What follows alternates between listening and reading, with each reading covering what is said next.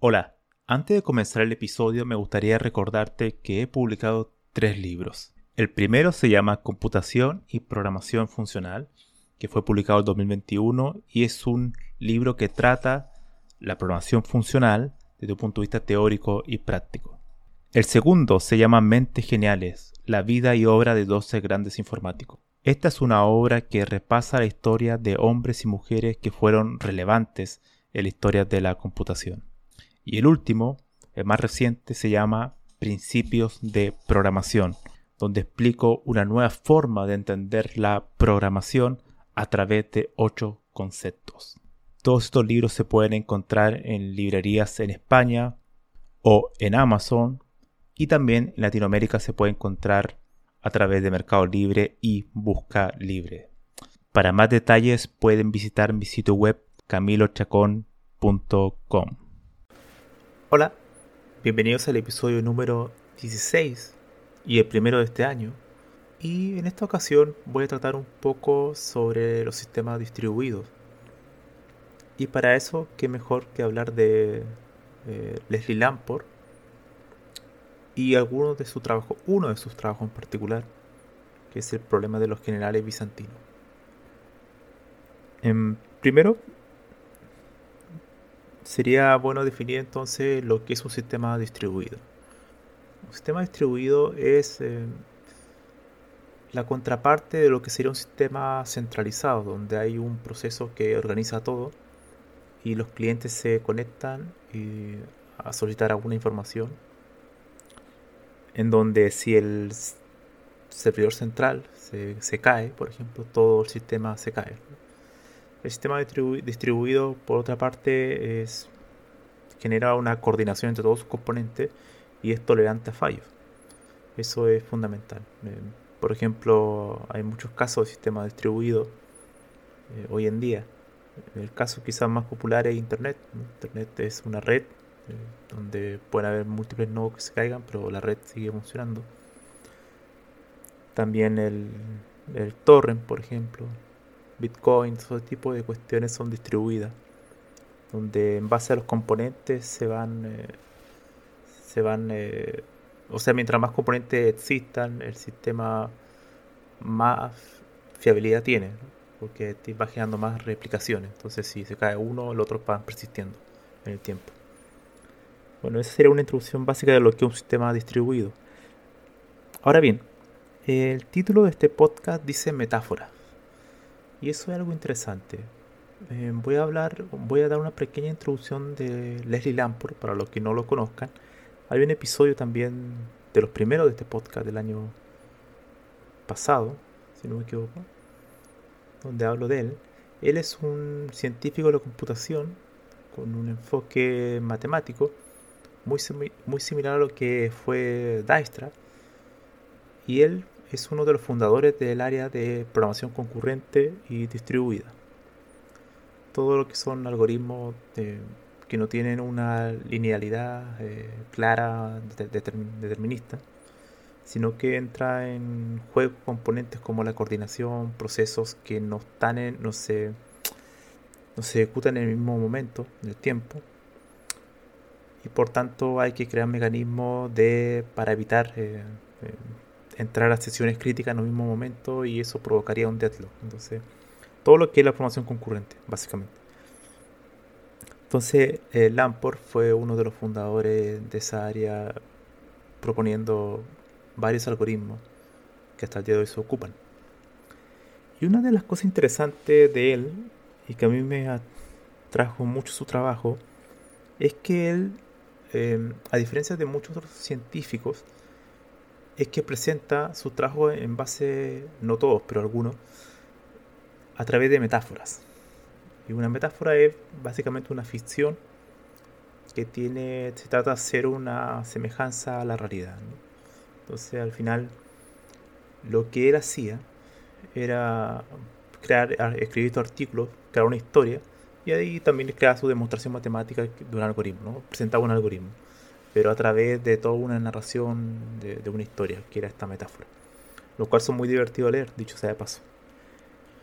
Em, y hay un problema que fue publicado él como eh, autor principal con dos personas más en el año de 1982 que se llama The Byzantine General Problem, el problema de los generales bizantinos, junto con Marshall Peace y Robert Sotak. Em, publicaron este artículo que ha sido bastante relevante en la historia de los de la computación distribuida. Y es que en este artículo, primero, antes de, explicarlo, de qué trata este problema, hay que decir que eh, viene de, una cuestión previa y es un problema que también es una metáfora que la introdujo Dijkstra en el año de 1965. El problema de la cena de los filósofos se llamaba. Y eso es una cuestión que Dijkstra propuso, que era básicamente qué pasaría si eh, tenemos cinco filósofos sentados en una mesa redonda donde hay cinco tenedores. y la idea es que em, cada uno tiene que comer, comer espagueti y la cuestión es que cada uno tiene que usar dos tenedores para comer. Entonces, como se podrán dar cuenta, si, solamente, si son cinco filósofos y hay solamente cinco tenedores eh, y necesitan dos para cada uno, no pueden comer todos al mismo tiempo. Entonces va a haber algún filósofo que se va a morir de hambre. Esa es un poco la idea. Entonces, para eso, eh, si eso uno lo, extrapola, eh, es una metáfora obviamente, pero esto es un proceso, un proceso de programación concurrente, problema de programación concurrente tenemos cinco procesos, entonces tenemos que acceder a distintos recursos al mismo tiempo, entonces cómo nos coordinamos para no chocar entre nosotros. Entonces, Dijkstra planteó este problema y lo que hizo Lamport eh, fue que eh, pensar que, claro, ese problema fue tan popular porque se planteó a través de una metáfora, entonces él quiso presentar la solución a otro problema similar utilizando también una metáfora, ya que vio que se hizo muy popular ese otro trabajo el trabajo previo de la cena de los filósofos. Entonces propuso este algoritmo que de los de el problema de los generales bizantinos. Primero los generales, bueno, eh, el imperio bizantino fue, un, imperio. Y el tema aquí es que eh, hay generales que se dividen en dos categorías. Está el comandante y los tenientes. Entonces tenemos, por ejemplo, un comandante y el resto son tenientes. Todos ellos son generales. Pues, claro, el, comandante y el teniente son una subcategoría de los generales. Y están ah, rodeando una ciudad en la cual hay que asediar. Entonces cada uno de los generales tiene dos tipos de acciones. Una es atacar y la otra es replegarse. Entonces, la idea es, y aquí viene lo interesante, es qué pasa si uno de ellos es un traidor. Eso, eso es muy interesante. Al final, eh, esto es, lo que quieren demostrar es un problema de tolerancia de fallo. ¿no? ¿Qué pasa si un nodo se cae? Vendría siendo un traidor. Entonces, la, solución es que, y aquí es muy interesante porque como lo presentan, es que, por ejemplo, si hay, un si hay tres generales, ¿vale? Y uno es comandante y los, dos, los otros dos son tenientes, el comandante es el que da las órdenes. Entonces, por ejemplo, si el comandante dice atacar al teniente 1 y atacar también al teniente 2, entonces los, los dos tenientes van a atacar la ciudad. Si el comandante dice replegarse al teniente 1 y atacar al teniente 2, bueno, el teniente 1 se va a replegar y el teniente 2 va a atacar. Ok. Entonces, supongamos que esto lo podemos ver con tres generales, como un, como un grafo, un triángulo. O sea, tenemos nodo superior que es el comandante, que se conecta con los nodos inferiores que son los tenientes. Y a su vez los tenientes están conectados, porque también se tienen que, se tienen que comunicar. Entonces, supongamos por ejemplo que el teniente 2 es el traidor. ¿Qué pasaría si ocurre esto? Esto igual es difícil explicarlo en un podcast, pero yo creo que imagínenselo. Supongamos que el hay un traidor y es el teniente 2. Entonces el comandante va a dar, a los dos le va a dar la orden de atacar. Ok. Atacar, atacar a cada uno. El teniente 1, el teniente 2. El teniente 1 va a recibir el atacador del comandante. Ok, tengo una, tengo una acción del comandante que atacar. Pero ahora me falta también lo que me tiene que decir el teniente 2.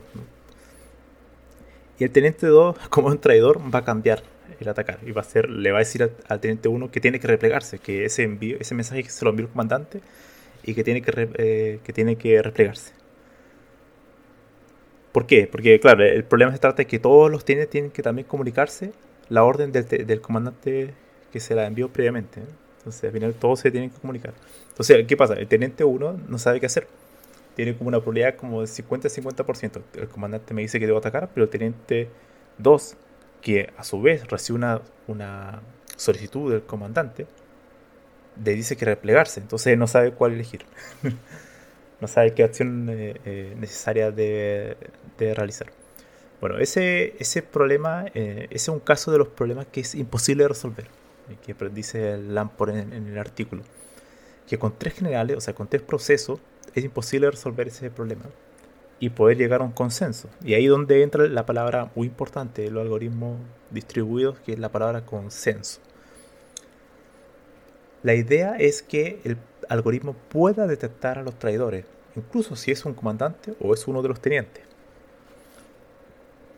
Y para eso se requiere llegar a un consenso, es decir, una especie de votación. Hay muchos mecanismos de consenso, pero asumamos que el consenso es que la mayoría, eh, la mayoría gana. O sea, si la mayoría recibió atacar, por ejemplo, y hay uno que da la orden de replegarse, bueno, ese, ese replegarse se detecta que es un traidor y se cambia a atacar. Se corrige.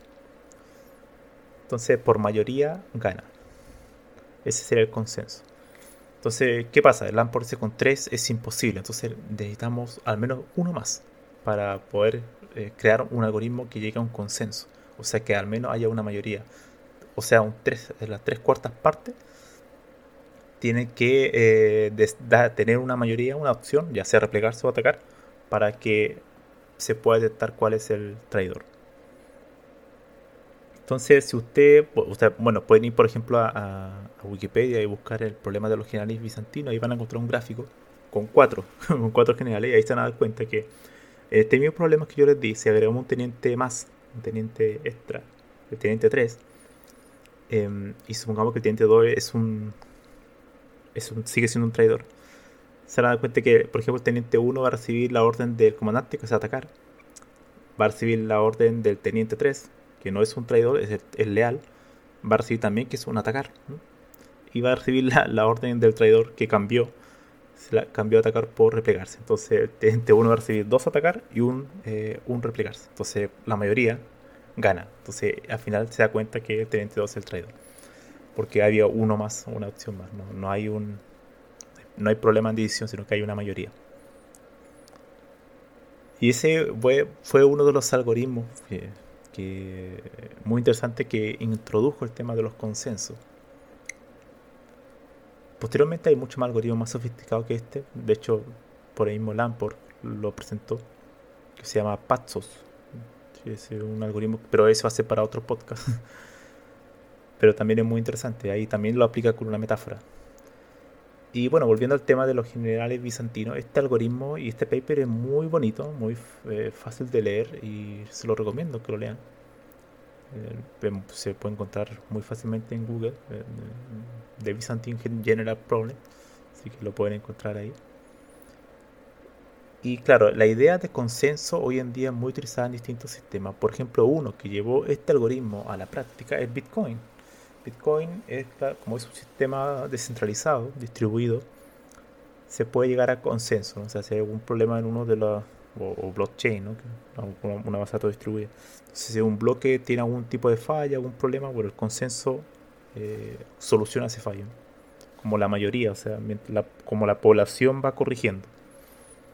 Entonces, mientras más nodos tengo, más replicaciones tengo, eso va asegurando la fiabilidad del sistema para que pueda seguir funcionando, porque esa es la idea de un sistema distribuido, que si un nodo cae o varios nodos caen, la idea es que el sistema sea transparente para el cliente y el cliente piense que el sistema sigue funcionando, aunque hayan problemas internos en algunos de los nodos, ya que no están, todos los nodos están como coordinando, están haciendo una prueba de tolerancia a fallo a través de replicaciones. Entonces lo que uno puede aprender aquí es que no todos los artículos científicos eh, tienen que ser cuestiones totalmente serias, eh, formales, matemáticas, sino que lo que demuestra Lamport, y él lo decía con un, tono de humor, eh, que claro, de hecho para otro algoritmo, no para este, pero para Pazzo, que hablaremos en otra oportunidad, se lo rechazaron la primera vez. Se lo rechazaron porque no lo entendieron o no, lo encontraron interesante la metáfora. Y, le dijeron los revisores que, que debería quitar todo eso, que no, no valía la pena. Y Lamport, en sus mismas palabras, decía que, que claro, eh, le, le, faltaba sentido humor al área. Así como que esta gente no tiene mucho humor. Y claro, después posteriormente ese paper lo publicó y fue todo un éxito. Pero bueno, esa, esa es otra historia. Pero el tema de los generales bizantinos se fue publicado fue bien recibido y demostró que creando una historia eh, se podría darle aún más realce a un trabajo técnico. Y lo que uno puede aprender de esto, como desarrollador, o como ingeniero software, o como jefe de proyecto, o lo que sea, es que muchas veces uno puede presentar las cosas aplicando algún tipo de metáfora bien pensada a un problema que quizás es complejo, sobre todo cuando hablas con personas que no son técnicas, se lo puede presentar así y no deja de ser algo serio.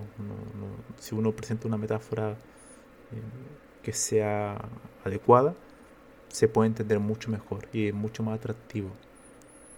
Por eso estos artículos son muy, muy populares, porque no solo te enseñan cosas técnicas, sino que además te la presenta a través de una historia.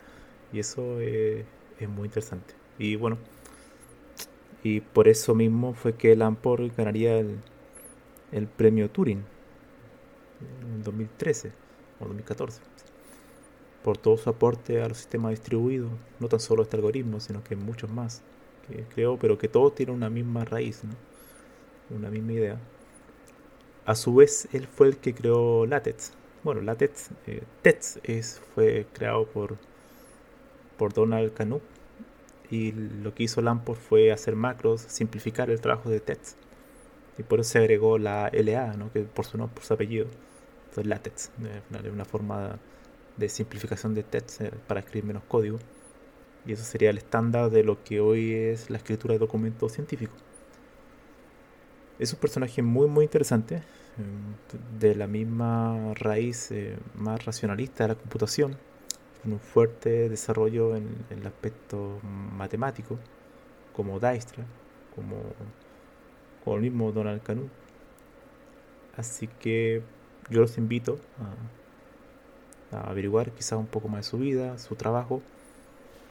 Hoy en día él está trabajando lo que es el sistema TLA+, es un sistema, un lenguaje de especificación, que no es un lenguaje de programación, sino que es un lenguaje para hacer demostraciones matemáticas de un algoritmo a través de este lenguaje TLA que es muy similar a la matemática donde se atrae de cuestiones que generan complejidades en un lenguaje de programación como el sistema de tipo, como la estructura de datos, como los objetos, todo ese tipo de cuestiones, sino que se centra básicamente en conjunto, en, en operaciones como existe, no existe, es parte de este conjunto, bueno, matemática básicamente, teoría de conjunto.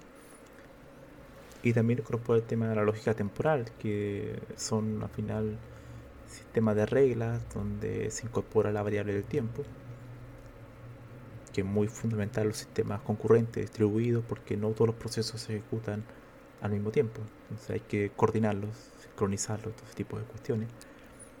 Y donde se aplica cierta invariancia, la invariancia en, el algoritmo. Bueno, eso es muy interesante también te lea más que uno de los últimos trabajos de Lamport. Bueno, yo creo que con esto ya damos término a este episodio. Espero que le haya dado alguna curiosidad de conocer a Leslie Lamport, que lean su trabajo, el problema de los generales bizantinos, si no lo conocían, lo investiguen. Y ahí se van a dar cuenta un poco de la metáfora con mayor detalle de cómo funciona y lo interesante que es para aprender sistemas distribuidos. Eh, un área de la computación muy, muy interesante donde principalmente ahí se requiere mucha formalidad para definir algoritmos y todo ese tipo de cuestiones que en otra área no es tan necesaria. Pero aquí sí. Eso sería todo. Nos vemos.